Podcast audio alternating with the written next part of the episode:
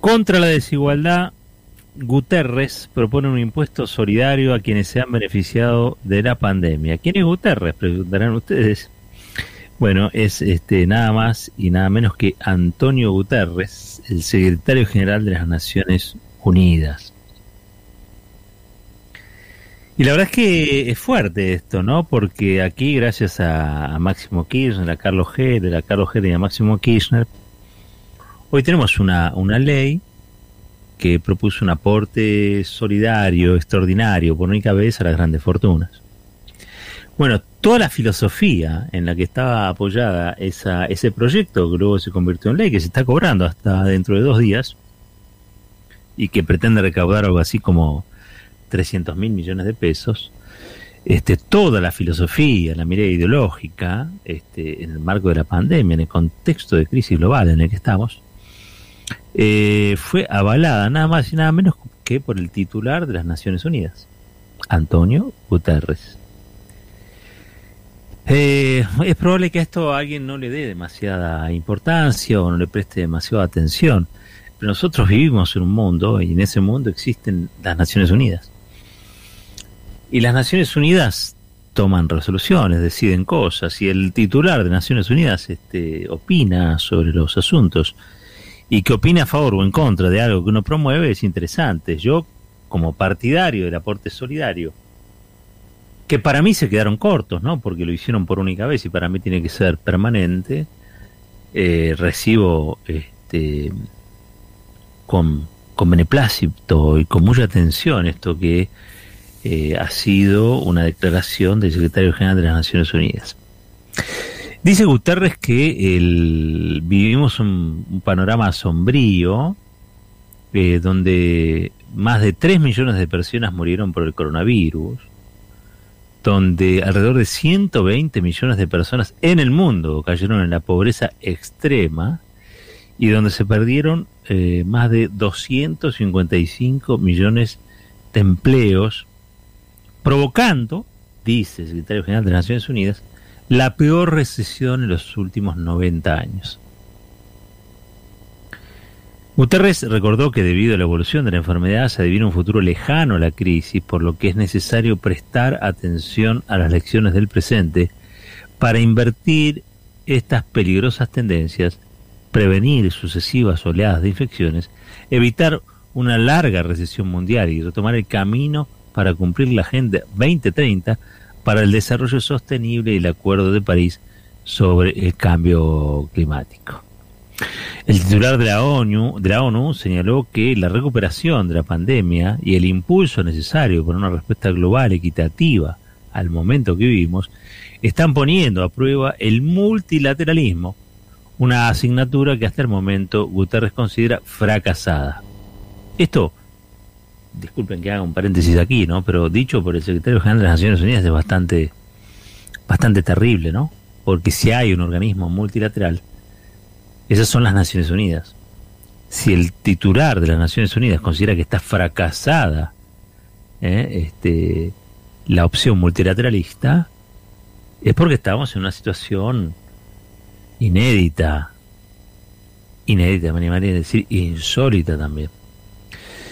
Guterres dice, como prueba de ello, este, hay que ir a, a unos ejemplos, como pueden ser los 10 países de todo el mundo que son responsables, escuchen bien, ¿no? Hay 10 países en todo el mundo que son responsables de alrededor del 75% de las vacunaciones mundiales. Mientras que muchos países todavía no han empezado a vacunar a sus trabajadores sanitarios y a sus ciudadanos más vulnerables. El déficit mundial de vacunas amenaza la salud y el y de todas. El virus es peligroso en todas partes si se propaga sin control en cualquier lugar. Algunas estimaciones sitúan el coste mundial de la desigualdad de acceso y el acaparamiento de vacunas en más de 9 billones de dólares, destacó Guterres. 9 billones, miren, agarran un 9 y le ponen 12 ceros pongan 9, le ponen 12 ceros. Una vez que encuentran ese número, bueno, estos son 9 billones de dólares este, en lo que se puede cuantificar ¿no? en materia eh, dineraria, la desigualdad de acceso y el acaparamiento de vacunas. La concentración, ustedes saben, económica a escala global es pornográfica, realmente, ¿no? Este, en, en el peor momento de esta pandemia, una situación que no se daba, dice acá, ¿no? Este, o no, no comparable con crisis de por lo menos 90 años a esta parte. Eh, estamos hablando de que hay 255 millones de empleos menos, estamos hablando de que estamos frente a una crisis realmente muy fuerte ¿no? en materia socioeconómica a escala planetaria, a escala planetaria. Y en esta situación de, incendiada ¿no? del mundo, uno no puede dejar de desconocer que eh, a, todos los gobiernos resulta, les resulta muy difícil afrontar una crisis de estas, de estas características. El propio gobierno argentino eh, y estoy hablando de lo que dijo Bisotti hoy muy tempranito. En un ratito va a hablar Alberto Fernández, el presidente de la Nación. Y lo vamos a estar escuchando por el destape. Pero muy tempranito habló Carla Bisotti de una conferencia de prensa. Carla Bisotti planteó que estamos en una especie de paréntesis porque no llegan vacunas, porque esas vacunas que no llegan no son este vacunas que se puedan adquirir o comprar en, poco tiempo, ¿no? no hay ni siquiera un error del gobierno argentino en cuanto a cómo proveerse esas vacunas, sino que es parte de esto que decía Guterres, ¿no? Es el acaparamiento de vacunas en los países centrales que producen estos baches enormes donde centenares de países eh, no se encuentran en condiciones de abastecerse también producto de que hay una demanda hoy de vacunas a escala global que es muy difícil de aprovisionar, ¿no? Este, estamos hablando, creo que Bisotis incluso se, juntó con gente de, la India, tratando de, este, de ver cómo podemos hacer para incrementar el ritmo de fabricación, el ritmo de distribución, el ritmo este, de, de aprovisionamiento, como les decía. En este contexto, que es un contexto grave, dramático, este, la verdad es que yo veo lo que ha dicho Guterres, el secretario de la ONU, primero como un aval a lo que se intentó acá, frente a todos los que dicen que este gobierno, el gobierno de los Fernández, no ha resuelto, ha hecho las cosas mal, no, miren, ha hecho las cosas bien, caracterizó bien la etapa, caracterizó bien la situación, caracterizó bien la crisis y en función de eso generó institucional, institucionalmente una serie de respuestas a, esta crisis que son, creo yo, correctas en un 95%. ¿no? Este, el aporte solidario extraordinario de las grandes fortunas va en el mismo sentido, en la misma orientación que la que planteó el secretario general de las Naciones Unidas. Nada más y nada menos. Pero ustedes saben que este, la derecha en la Argentina está en una postura hoy radicalizada que la convierte de derecha en ultraderecha y donde incluso está a la derecha y por eso es ultraderecha de los organismos multilaterales de crédito, del Fondo Monetario, la Secretaria del Tesoro de los Estados Unidos y también, como vemos, del titular de las Naciones Unidas. ¿Por qué? Bueno, hay ochenta y pico, casi noventa presentaciones judiciales para no pagar el aporte solidario extraordinario de las grandes fortunas. Eso demuestra que en una situación tan, pero tan dramática, trágica diría yo, porque estamos en la, en la antesala, en el palier de los 60.000 víctimas fatales, ¿no? Producto de esta, de esta pandemia. Eh, hay no multimillonarios ni siquiera, este, recontra multimillonarios en la Argentina que se niegan a pagar este aporte. Este aporte que les decía va a recobrar 3 mil millones de dólares, unos 300 mil millones de pesos, muy necesario, está planteado para, este, entre otras cosas, el progresar, barrios populares, digo, tienen destinos asignados específicos estos fondos, eh, y también para la batalla contra el COVID. donde eh, yo creo que el, gobierno ha hecho bien las cosas, ha enfocado bien el problema, le ha dado una, o le ha tratado de dar una solución. Pero no es acompañado por aquellos factores de poder que consideran que esto es una intromoción en las fortunas, en el patrimonio, y que hacen presentaciones, amparos para tratar de evitar pagar esto, esto que, insisto, es una salida momentánea, ¿no? Siempre digo lo mismo, yo, pobres de toda pobreza, gente marginada, gente que vive de la economía en negro de este país, que es prácticamente la mitad, no pueden producir eso mismo, no pueden presentar amparos para que no le cobren el IVA, el 21% en las cosas que compran. Esto es parte de la injusticia. Voy a hablar con dos amigos, este Rodrigo y, Dani, este, y, hablamos precisamente de esto. Y creo que es este importante mencionarlo, ¿no? Todo lo, todo lo que uno no menciona no, no, no existe uno, uno a partir de la palabra le da entidad, le da dimensión, le da envergadura, es corpulencia ¿no? a las cosas, materializa las cosas, pero antes que material necesitan de la palabra, las palabras constituyen el armazón, la estructura, el, esqueleto de las cosas. ¿no? Y, en ese punto yo creo que la Argentina o el gobierno de la Argentina, discúlpenme, está haciendo eh, las cosas lo mejor que puede, frente a una serie de factores de poder que están endemoniadamente en contra, tratando de que esto sea frustrado, tratando de que esto no encuentre un, norte que satisfaga a las mayorías. Y en este contexto uno piensa, y creo que con razón, que el gobierno tiene que endurecer alguna de sus posiciones. Vamos a ver qué dice hoy Alberto Fernández en un ratito cuando él hable. Eh, yo les voy a dar una pista. Yo les voy a dar una pista de lo que creo, entiendo. Eh, Alberto podría estar anunciando, no necesariamente lo que Alberto va a anunciar. Yo leo dos líneas que se cruzan en, el horizonte y esas dos líneas plantean lo que necesita la gente y que lo, lo que haría falta que el gobierno haga para que la voluntad del gobierno y la voluntad de la gente, la voluntad de la gente y la voluntad del gobierno coincidan. Después no sé lo que va a decir Alberto Fernández, porque Alberto Fernández es presidente, tiene una visión propia de las cosas, y nadie, mucho menos un comunicador, eh, va a estar eh, anticipando aquello que no sabe de lo que Fernández va a poder estar planteándolo un ratito en su, en su comunicación.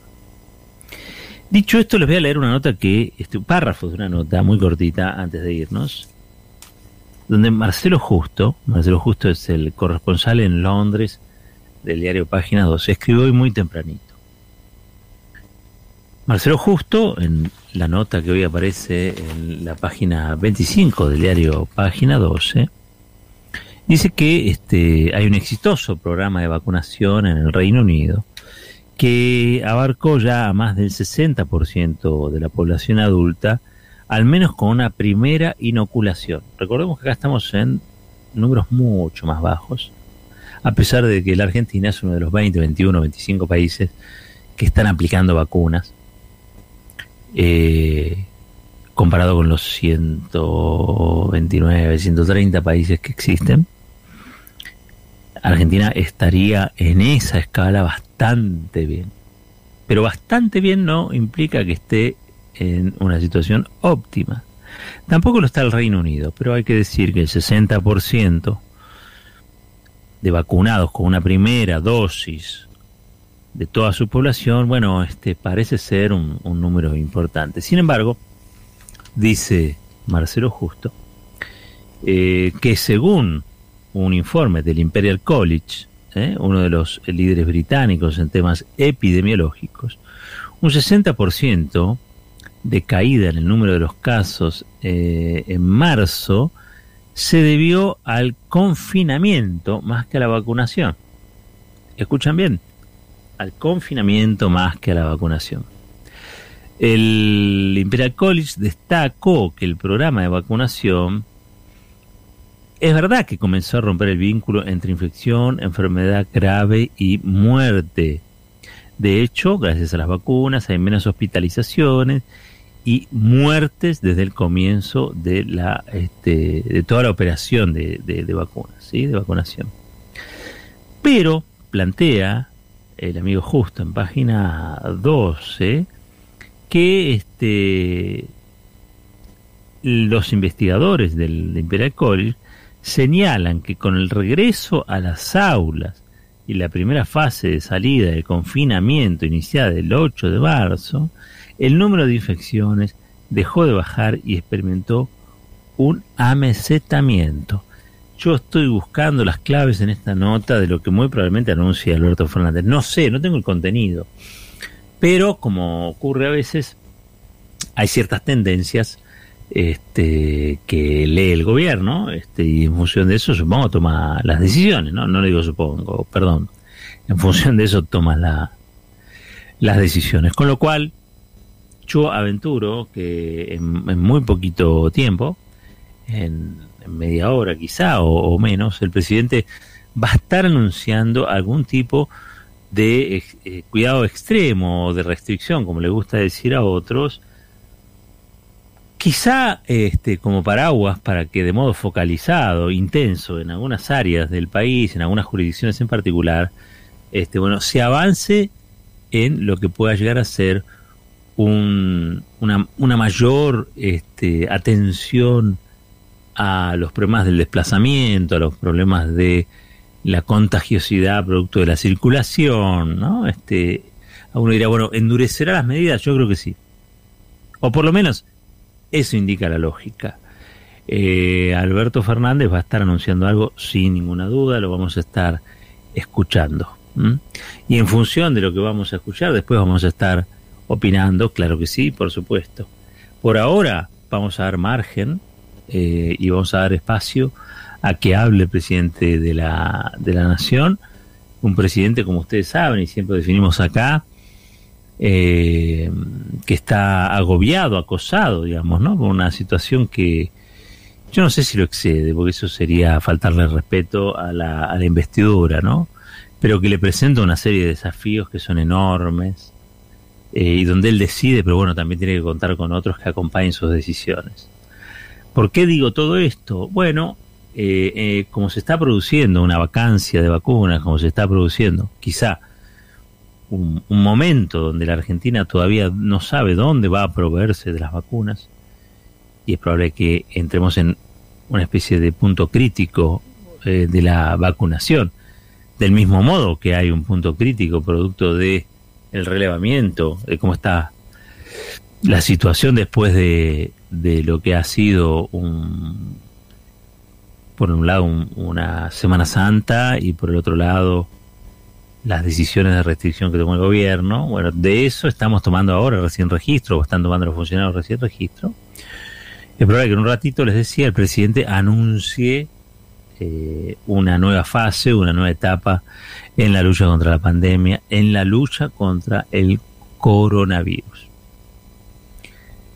Están los que dicen, bueno, pero no puede tomar más restricciones porque la economía la mar en coche están los otros que dicen hay que cerrar todo sin que quizá tengan muy enfocado o, muy abierto el asunto de lo que sucede con la economía cuando, cuando esas decisiones se, se toman. Qué difícil, ¿no?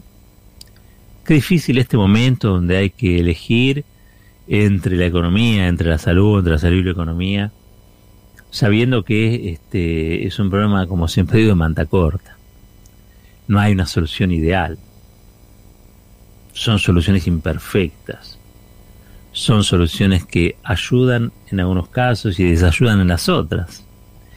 Pero bueno, esto nos ha tocado. Tomar dimensión de lo que ocurre en este segundo año que comenzamos a transitar de la pandemia es tomar también conciencia de que este es un mundo difícil, ¿no? Es un mundo horrible en muchos aspectos, pero todavía tenemos el resto, la posibilidad, la salvedad de cuidarnos, de cuidarnos y de cuidar a los otros. De eso se trata. Va a hablar Alberto en un ratito. Vamos a estar atentos a lo que diga. Vamos a esperar que aquello que diga privilegie la salud frente a cualquier otra cosa. Y si eso no ocurriera, vamos a estar dando nuestra opinión sobre lo que creíamos conveniente y no ocurrió. Si por el contrario el presidente dice aquello que estamos esperando escuchar, también vamos a salir a decirlo. No nos molesta que nos, señalen por avalar o por criticar las cosas. Somos lo que somos, libres de decir, libres de opinar. Un tipo de periodismo que gracias a ustedes aquí en el Estape podemos ejercer. Y lo vamos a ejercer. ¿Saben por qué? Porque esto es fuerte y al medio.